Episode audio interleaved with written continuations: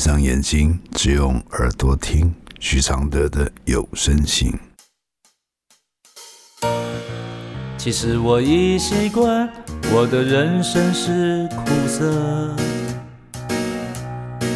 苦苦的，甚至酸酸的。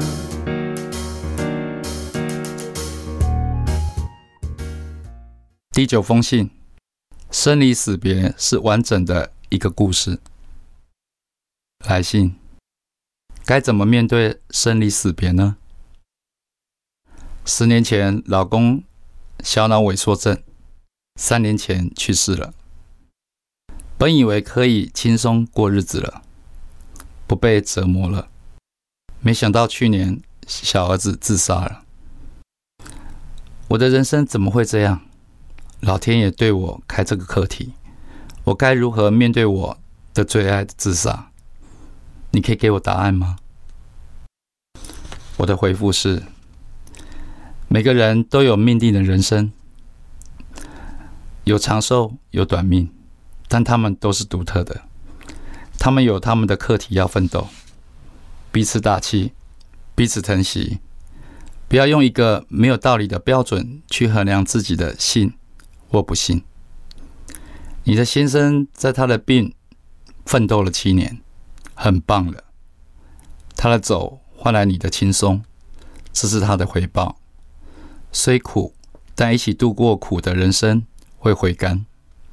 你的小儿子的难关，想必也是考验很久了。他的自杀，也许是他的面对。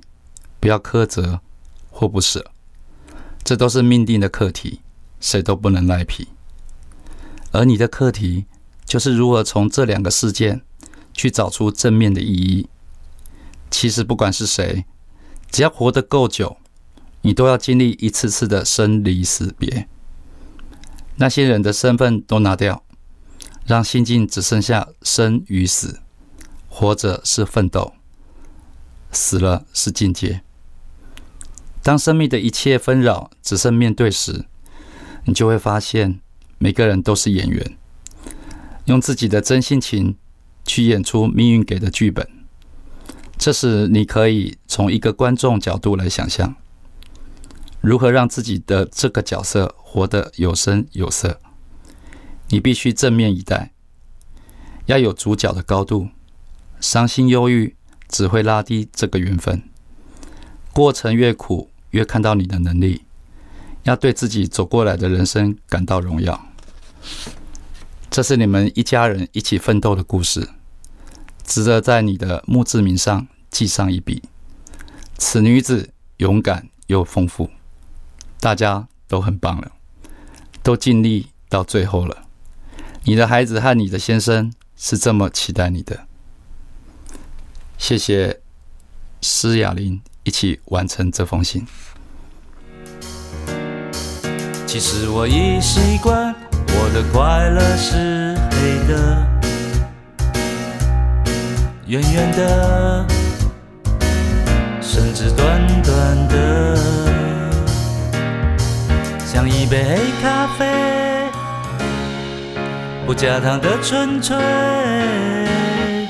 总是一夜没睡，也能醒着书写。如果我是你的一杯咖啡，如果能和你的寂寞配对，不对不会，不醉不回，不是什么都扯上完美。如果我是你会喝的咖啡，如果注定我会吻你的嘴，不为不累，不美不醉，不必什么都要留住。滋味。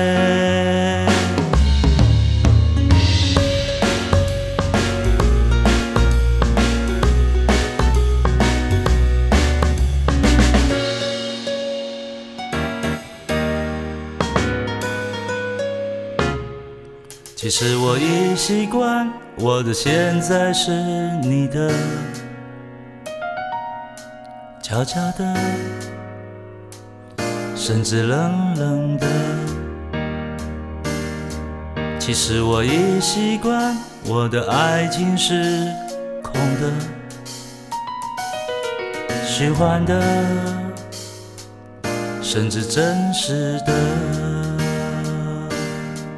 像一杯黑咖啡，不加糖的纯粹，总是一夜没睡，也能醒着书写。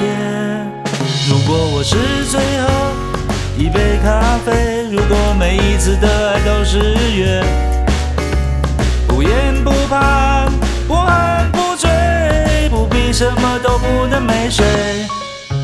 如果我是一杯新的咖啡，如果相遇可以无言以对，不言不语，不笑不为，不是什么都要不留余味。